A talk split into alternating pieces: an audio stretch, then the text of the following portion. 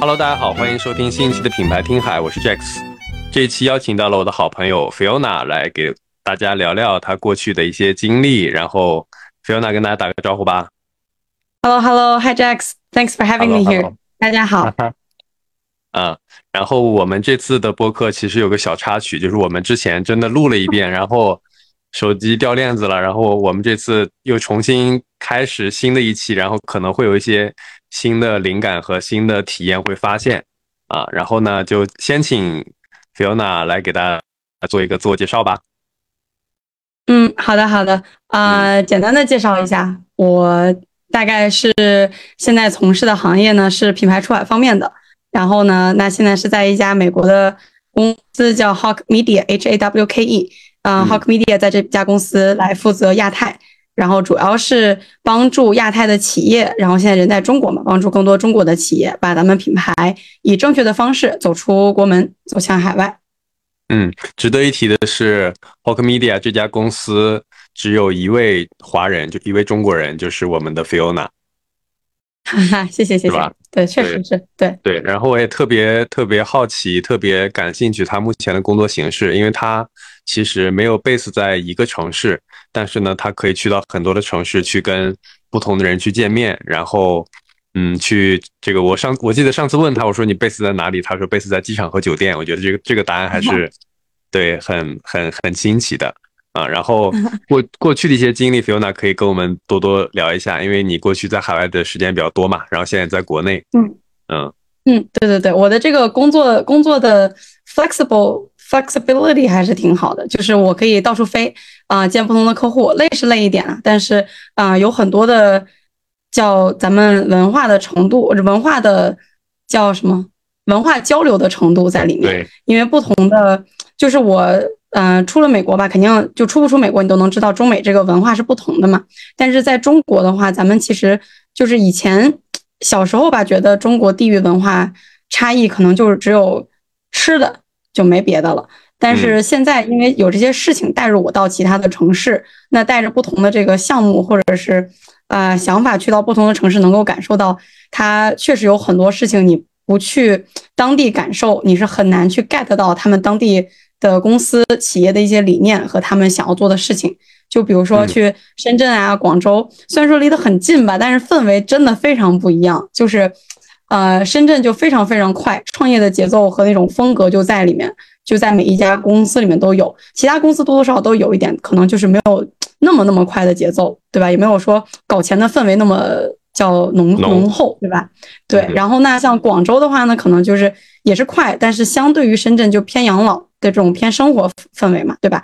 然后呢，这个谈起业务来，肯定这个氛围感和节奏也不一样。然后再到杭州，上次咱们见面的时候，就感觉杭州的氛围就是更加 更加不一样了，就没有那么多就是快的节奏在里面了。就是也是快，但是咱们是嗯喝茶的那种快啊，就是那种感觉吧。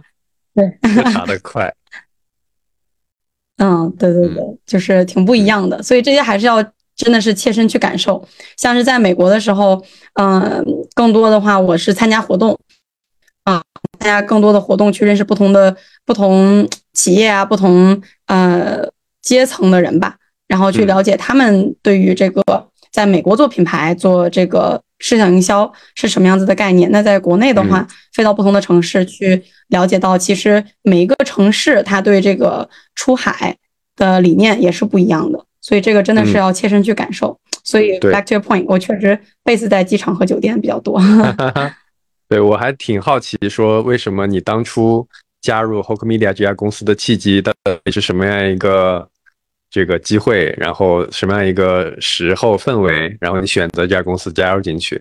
嗯嗯嗯，当时加入这家公司的时候，其实没有想到后面的生活会变成现在这个样子。当时想的挺单纯的。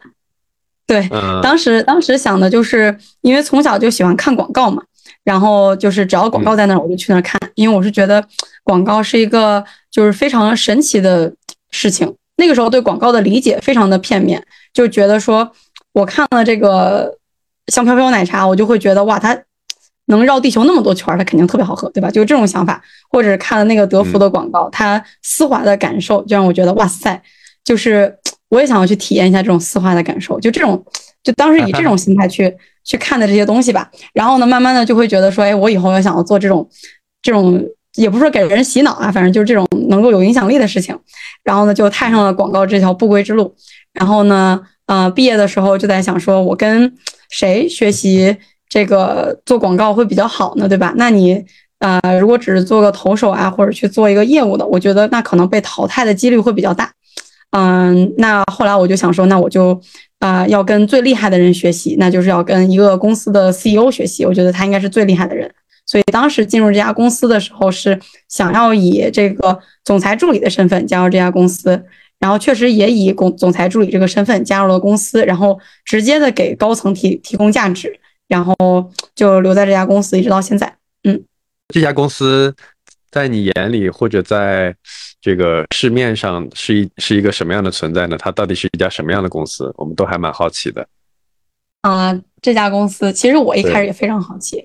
就我去面试的时候吧，我应该是全公司从创业到当时穿的最正式的一个人了。就是就是当时还因为总裁助理这个职位，一般不都是工作三到五年你才能。就是申请嘛，或者是得到。当时我大学刚毕业，然后呢，我就想说，我不能，不能就是让年龄暴露了我的这个一些缺陷吧，或者怎么样子。我穿的还挺正式的，然后去面试。然后呢，后来我才知道，嗯，就是当时其他有面试的人，可能就是非常的 chill，穿的就是 非常的简单的就去面试了。好像没有我那么正式，但是可能也是因为我的正式吧，得到了这份工作。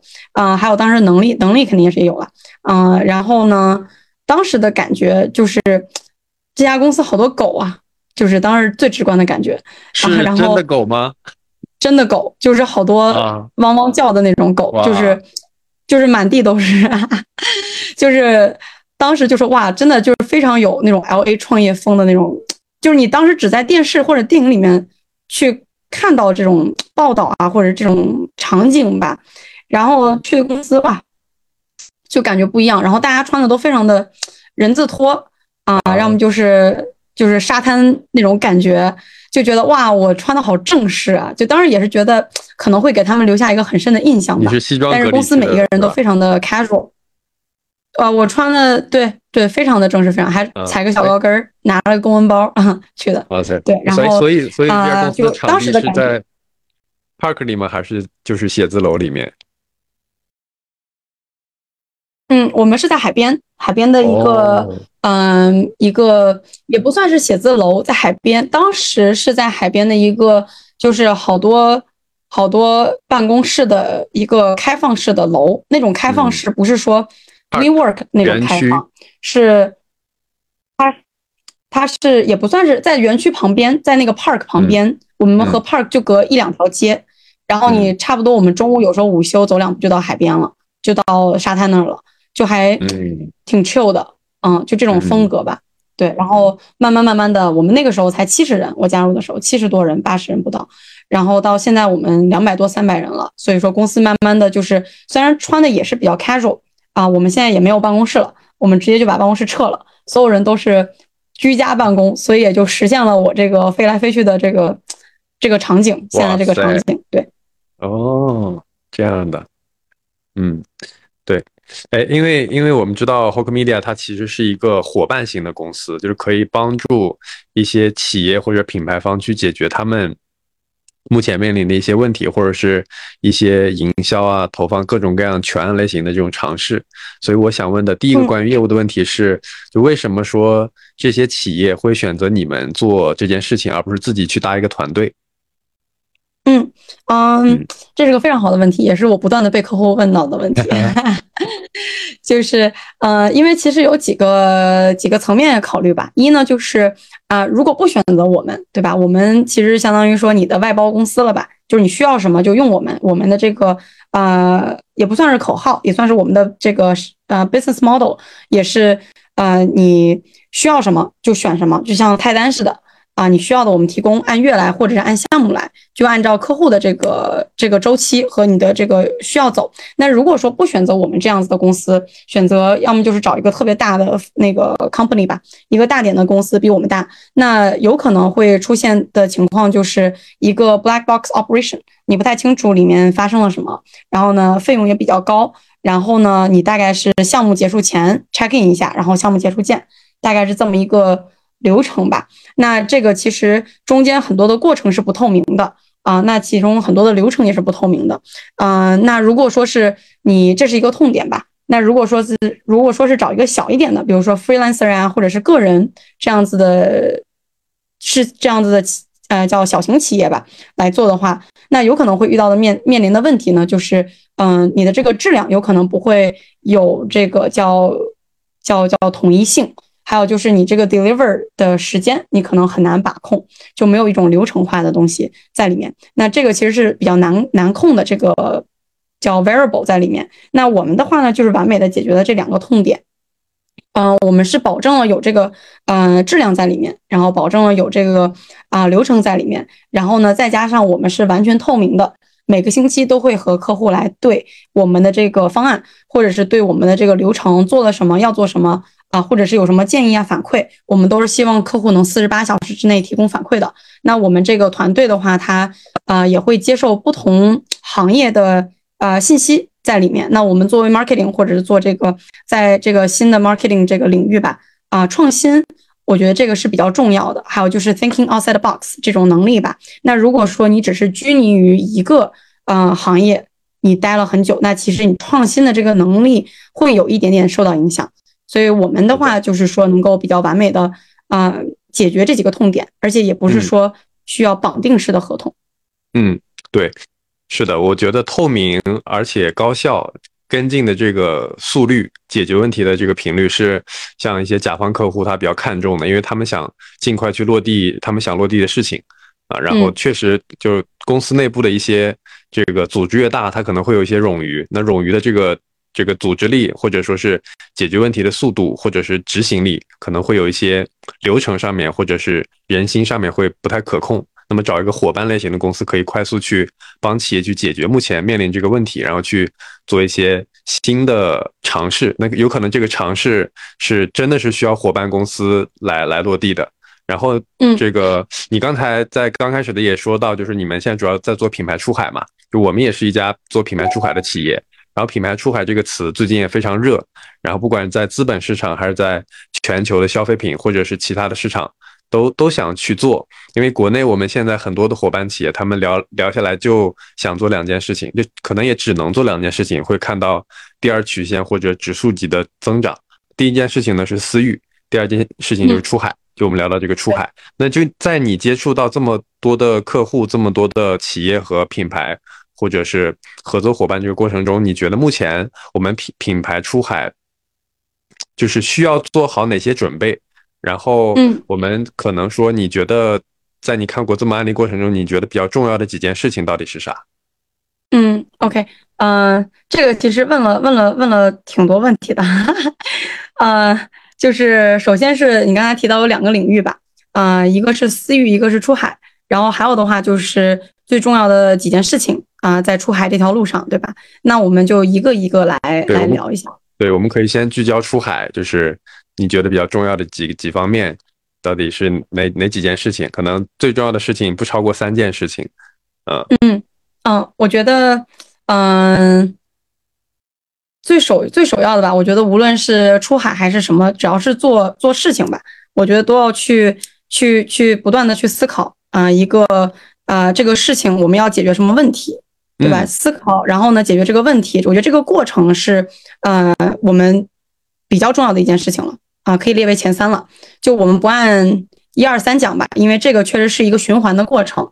呃，你无论是在哪个阶段，你做哪件事情，它其实都是要不断的思考和追问。那像啊，以这个延伸来讲的话呢，像我们现在出海，其实啊，为什么要讲品牌？为什么要讲这个概念呢？有一部分原因也是因为我们在同一个维度很难解决这个维度的这个问题。这个也是很多这个叫咨询公司啊，或者是市面上总能看到这个这句话吧。那这个其实在我们品牌里面也可以适用的，因为如果说咱们说啊，只是说在卖货的这个概念里面，那我们去思考怎么样子卖货，它其实就只是。解决了产品的这个问题，而不是解决咱们整个品牌的发展方向。它这个其实是很难有一个长期的生命周期在里面，对吧？那所以说我经常跟客户讲的就是说，我们如果说要啊解决这个问题，我们要思考的事情，它是要跳出产品的维度来思考品牌，来解决产品的问题，就是高一个维度来降维打。那如果说我们要思考品牌的话，我们就是要跳出品牌的维度思考文化，以文化来降维打品牌。对吧？这样子的话，我们才能够说把这个问题找到一个解决的方向，而不是找到一个解决的办法。因为解决的这个办法是在不断的思考和追问，还有在不断出海定义当中来不断的去嗯提升的。我是这么样子来理解的。那就举个例子吧，嗯，就是如果说我们非常通俗的例子啊，我们我们谈恋爱，谈恋爱的话，咱们就是是感情的这种交换嘛。对吧？我喜欢你，你喜欢我，这样子，所以说两个人可能是谈恋爱的时候非常开心啊，但是一结婚就不行了。那为什么呢？因为结婚它其实涉及到的不仅仅是感情的这种交换，它更多的是嗯一种价值的体现吧。还有就是说，我们共同创造了什么，对吧？或者是怎么样子？那这个其实就是多于感情。那我们就是一个提升了一个维度来思考这个问题。所以这个其实就是说，嗯，你解决婚姻的关系，它不能只是在感情的层面来解决这个问题，它可能多个不同的维度，对吧？所以这个其实和我们品牌和产品是一个概念啊。这个是第一个，我觉得比较重要的就是思考和追问方面，嗯，要不断的去思考，不断的去追问，我们要解要做这个事情，它解决了什么问？解决了什么问题？那我们要解决这个问题，他这个问的这个问题真的能解决这个问题吗？这个其实是比较核心的点。那这个就引出了我觉得第二个比较重要的事情，就是说对于陌生领域的这个认知要有一个弹性的认知，嗯，还有就是接受一些新的领域吧。就比如说像嗯，咱们做出海这件事情吧，毕竟是不在中国卖，咱们是在海外卖。这些产品，或者是来宣宣传咱们的理念，那咱们其实要跳出咱们对中国企业的和中国用户的理解，去思考国外的用户他们是怎么样子进行购买，怎么怎么样子进行消费的，他们的逻辑是什么？他们是什么 trigger 了他们去有这个购买欲望？是什么影响了他们这个购买的这个决定？这些是一个新的陌生的领域。那对于这个方面的话，对于这方面有这种呃 open minded 这个这个叫做 open minded 的心态，我觉得去去思考是比较重要的。像我们公司的话是呃全啊全美国人，就都是都是美国人嘛，所以我们本本土化的这个压倒性优势是在这儿的，所以能够帮到很多的这个公司去了解到，那在海外这个产品这个品类，如果要在这个领域走的话。有哪些维度是需要思考的？所以这个也是嗯不断的总结吧。我也不断的跟我的客户讲说，咱们要对新的领域要有一个弹性的认知。然后呢，最后一个的话就是说，呃，在团队方面的一个借力的一个认知吧。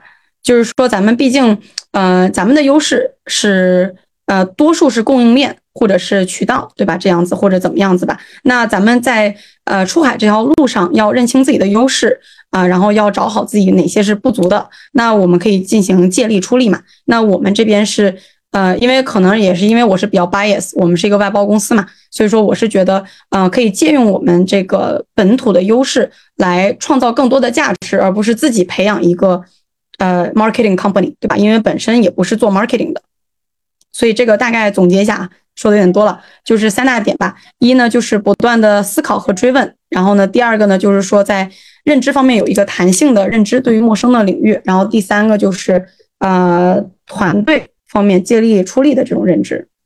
嗯，哎，对，刚才提到一个词是本土化，因为我们现在在做很多品牌在落地的时候，帮他们做一些落地尝试的时候，经常会遇到一个问题，就是我们现在中国的这个国人。他自己的目前在国内的做的品牌，他之前做过跨境，他之前在亚马逊或者在自己做一些独立站，然后真正的去落地到海外去做一些本土化的尝试的时候，确实有很多的文化或者是一些其他的这个方面是没有办法很快的跟上的。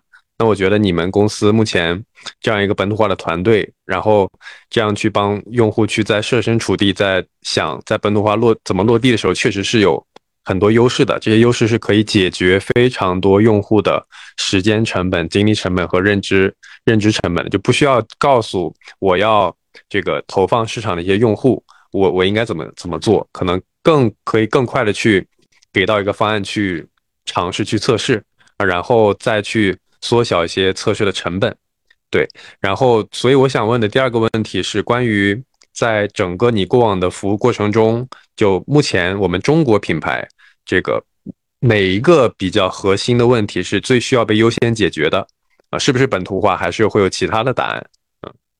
嗯，好问题，我觉得这个呃核心问题的话，这个应该是呃具体问题具体分析了。啊，就是啊，因为毕竟出海这件事情没有一个公式或者模式是可以套用的嘛。那每一个企业在出海的时候，它的这个遇到的问题是不一样的。嗯，但是说回头来，就是嗯比较 common 的吧一些问题啊，也不说能不能不能说是核心，但可能是比较常见的一些问题，就是嗯就是比较呃叫什么以。就是有点难接受，还是刚才那句话，有点难接受美国的一些认知吧，就是或者本土化，嗯，可能有点难被中国的一些企业去去接受，因为确实这是一个咱们认知的盲区。因为我也是在美国生活了那么多年，我才去慢慢的去融合到的这个生活里面，才去呃意识到这些东西去接受的。但是回来的话，其实呃我能够理解，嗯，国内的这个企业家或者是呃一些企业出海的叫 manager 吧。嗯，有点难去理解。比如举个例子啊，像，呃，我有一个客户挺有意思的，我们在做他们品牌定位方面，嗯，当时呢，美国同事啊给他们用了一个词，呃，这个词呢叫 luxurious 啊，那就是比较奢华的、奢侈啊这样子。但是呢，我们用这个词，它并不是要讲他们这个产品是很奢侈的，因为他们的定位也不是高大上的人群，对吧？是比较呃。中等啊，或者小资一点呀，就这么一点点的客户群体。那我们用到这个词体，呃，这个词呢，这是一个呃室内，呃室内像是家居范围内的一个客户吧。那像当时我们，当时我们这个方案怎么样也过不了，就是这个星期、第二个星期都过不了。我当时就很不解，我们是哪里卡壳了？最后就不断的问他们，哎，问他们他们为什么觉得这个不行？然后呢，问了大概有一个小时左右吧。那我们聊到了说，OK，是因为这个词他们觉得不对。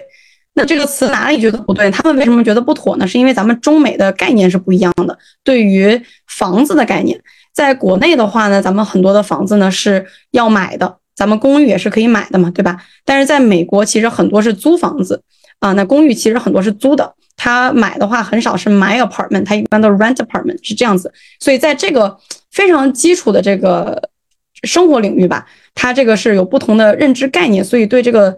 所以产生了导致了对这个词有不同的这个理解的偏差，嗯，这个就是举的一个比较这个例子讲的比较粗糙啊，但是也是因为这样子，所以说我们当时落地产生了一些呃沟通的困难，但从这个沟通的困难其实就可以延伸出来，那通过这么一个沟通的困难，能够看到出对美国市场的理解，其实你在落地方面会有不同层面的这个叫叫阻碍吧，那。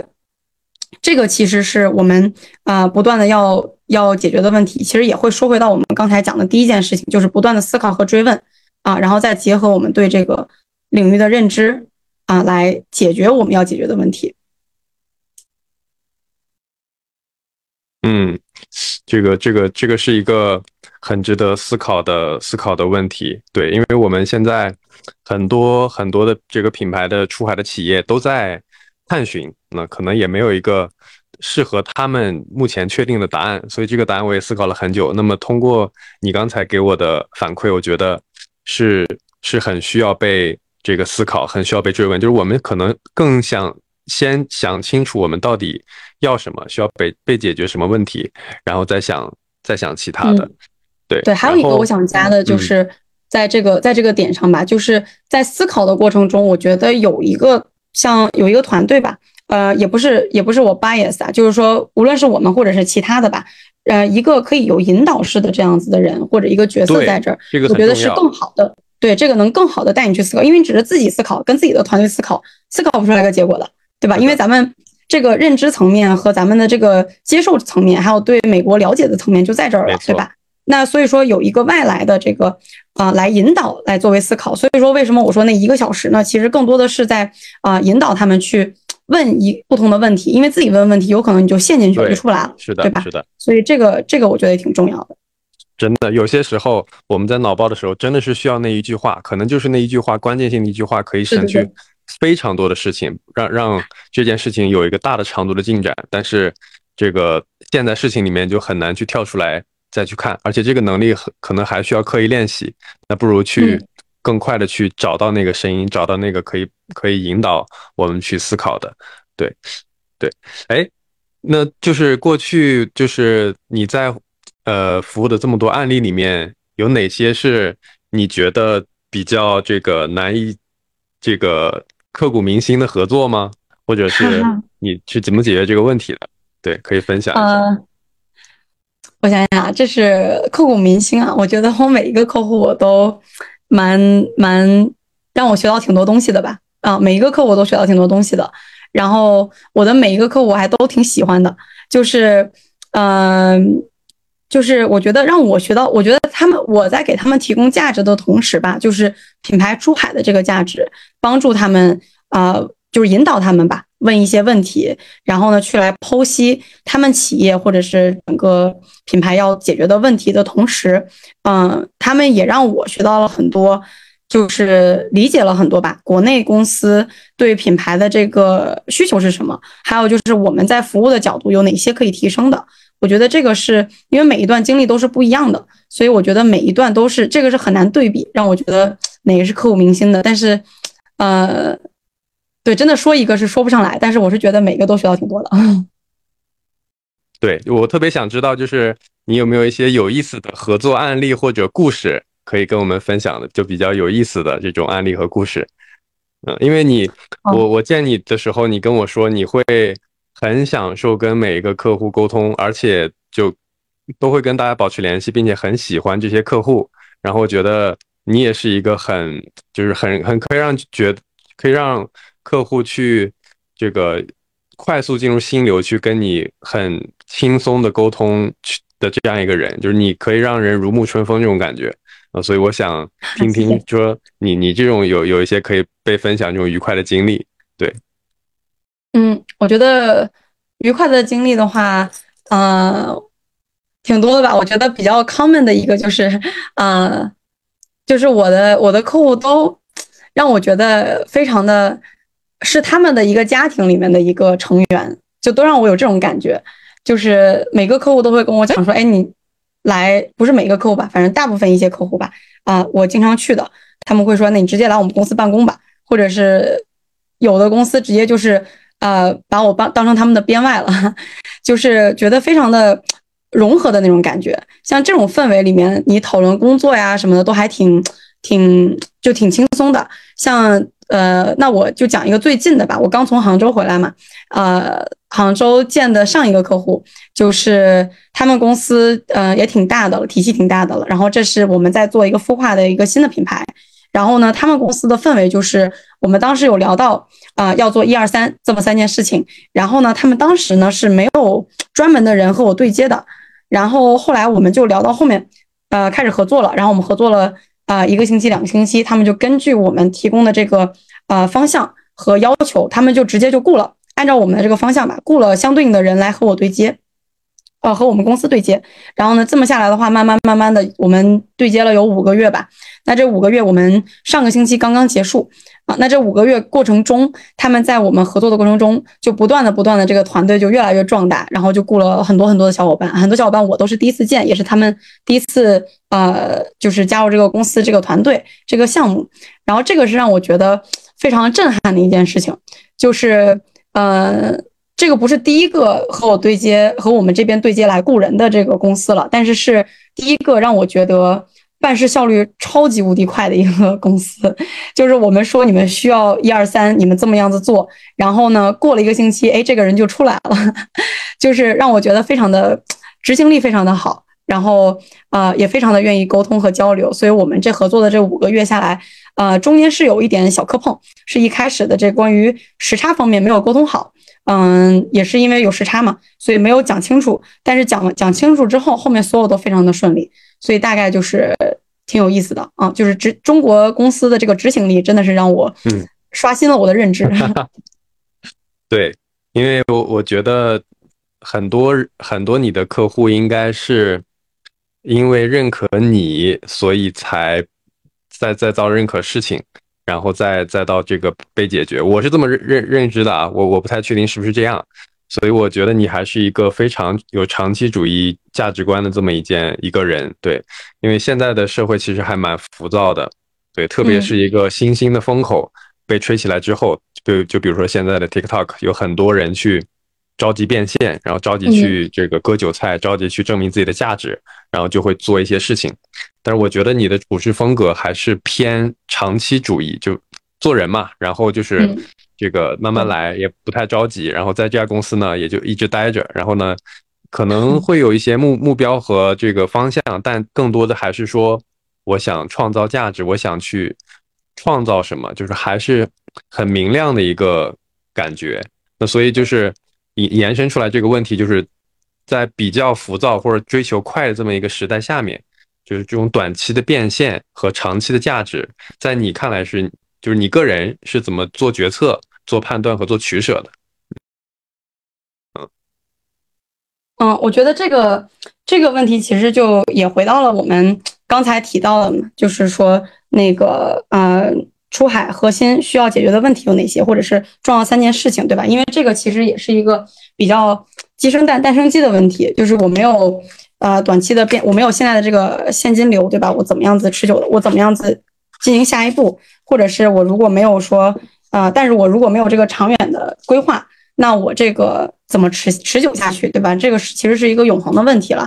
所以我觉得这个是，呃，怎么看待这个事情呢？就是以一个比较，嗯，就是正常的心态吧，去看待短期变现和和长期发展，嗯，因为二者其实是缺一不不。缺一不可的，我们就是要找到中间这个平衡。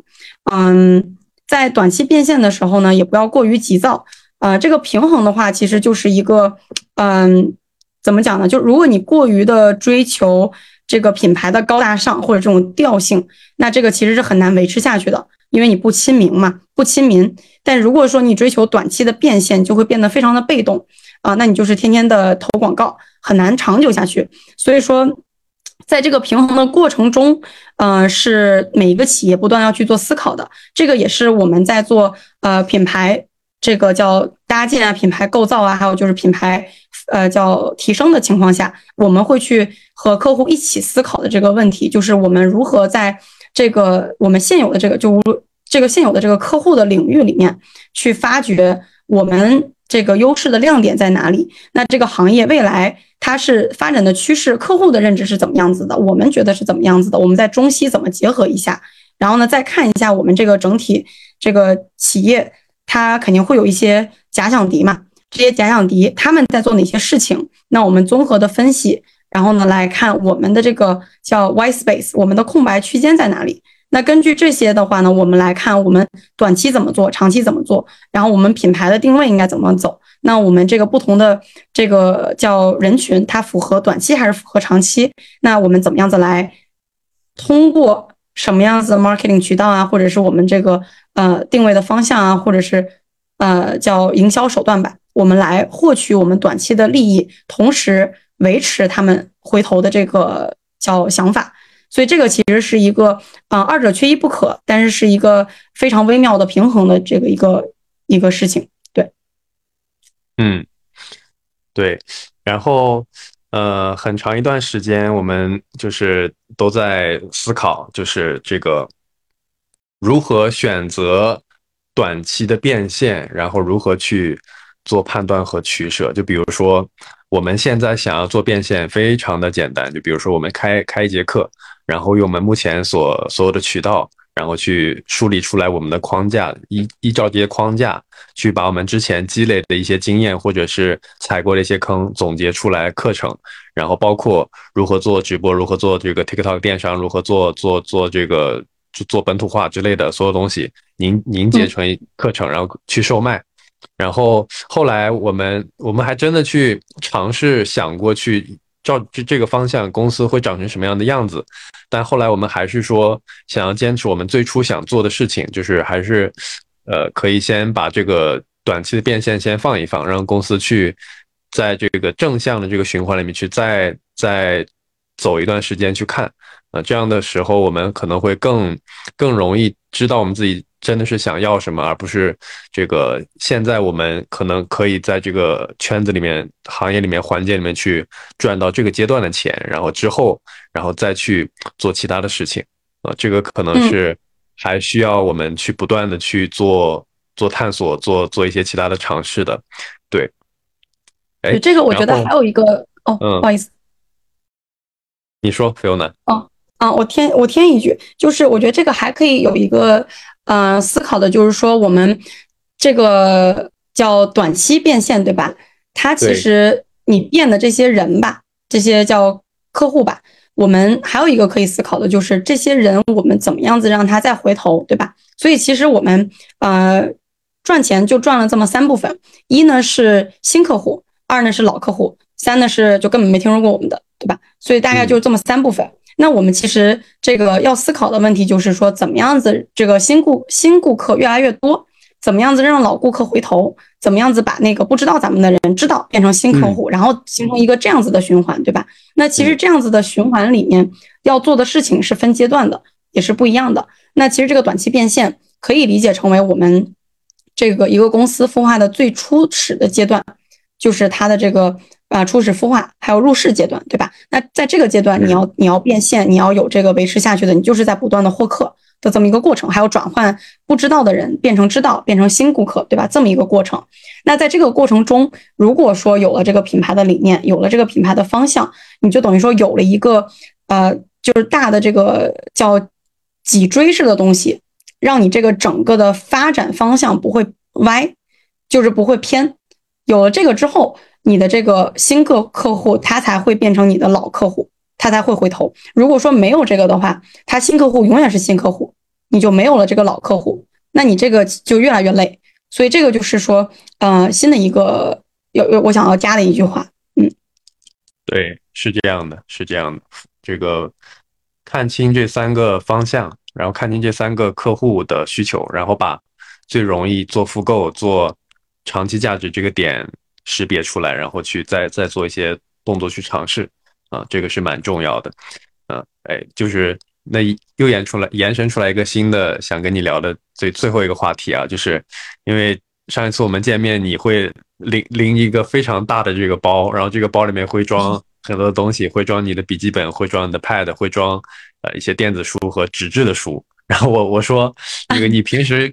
要靠什么去提升自己的认知，去获取新的信息呢？你说看书，我说看啥呢？你说书。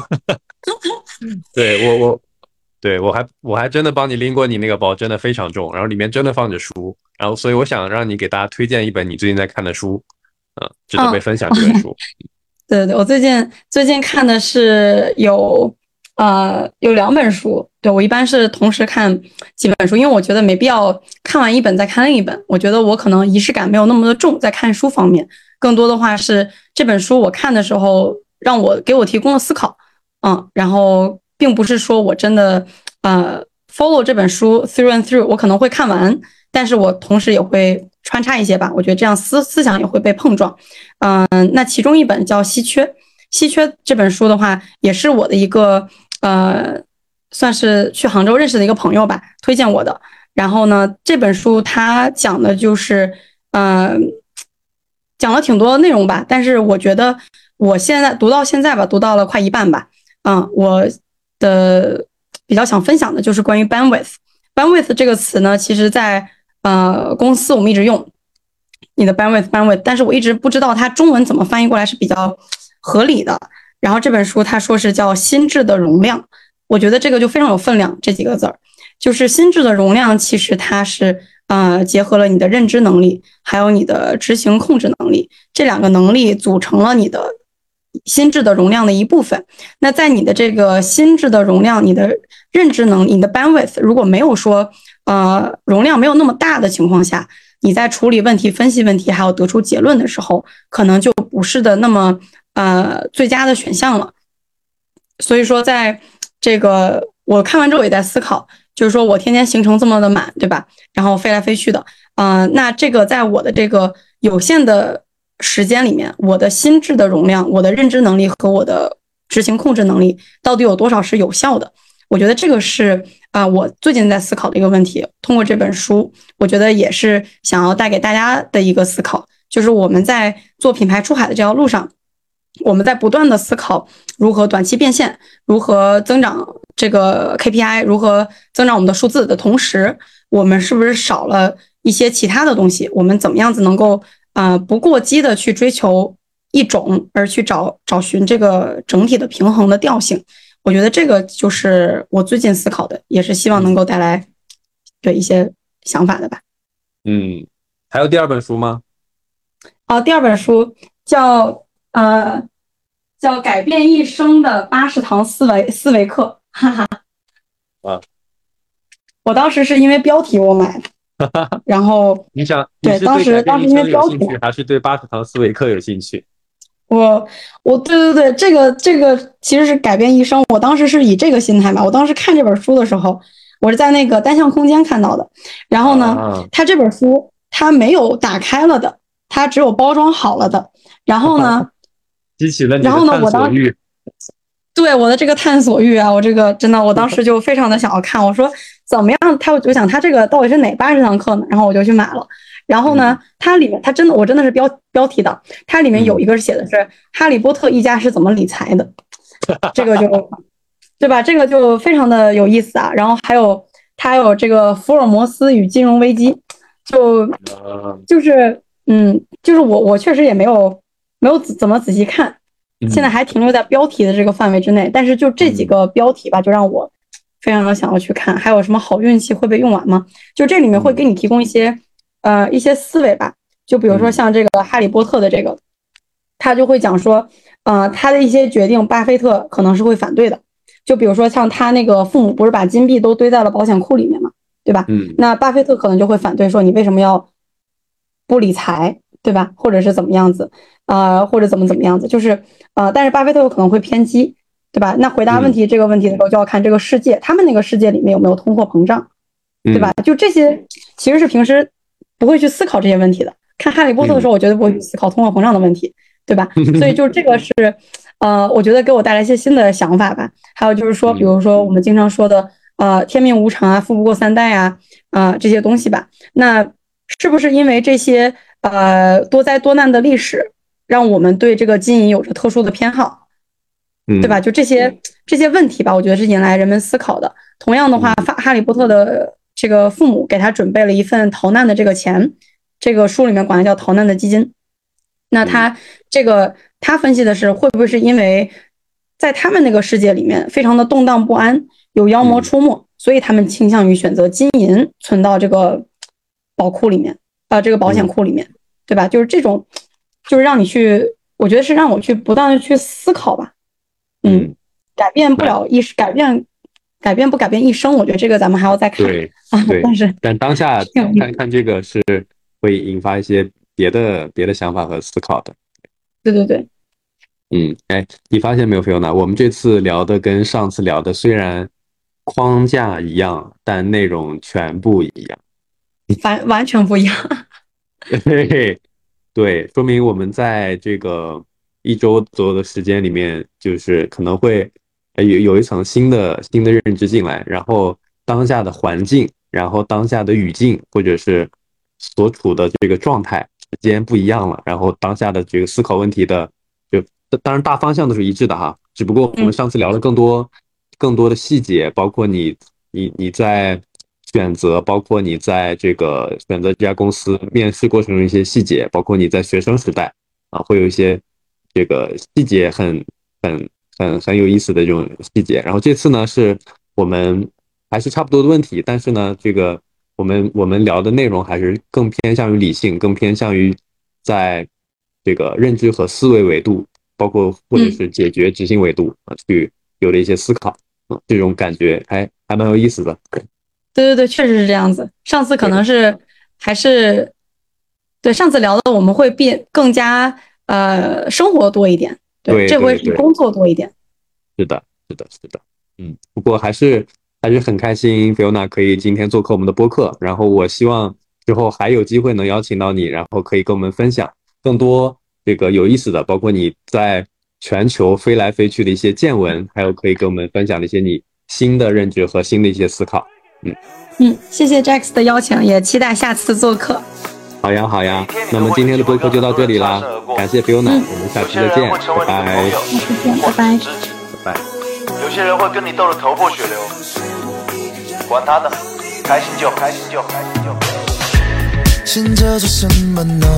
却打发时间，反正我又不急着白天要去干嘛。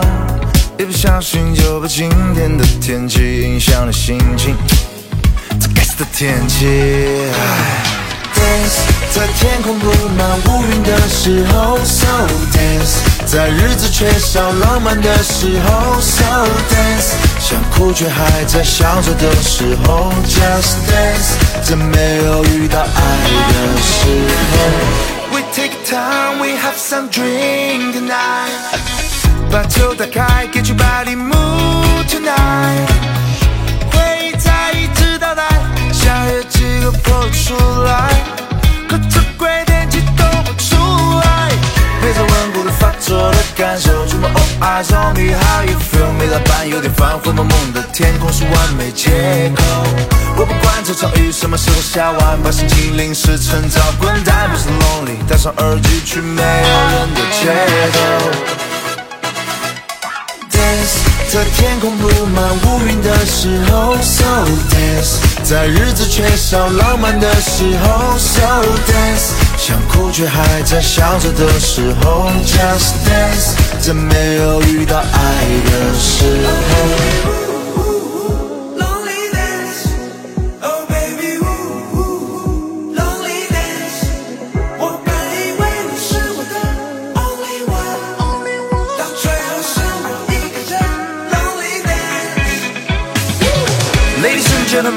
Love, show your hands, just feel like dance, dance. 全部人都在看，all the girl, all the man, no pain, no gain, damn. 外面雨一直下，所以他把不打伞去淋个够。我就当是洗个头，怎么湿润了眼眸？Oh oh oh. Dance，在天空布满乌云的时候，So dance。在日子缺少浪漫的时候，So dance；想哭却还在笑着的时候，Just dance；在没有遇到爱的时候，Dance；在天空布满乌云的时候，So dance；在日子缺少浪漫的时候，So dance；想哭却还在笑着的时候，Just dance；在没有遇到爱的时候。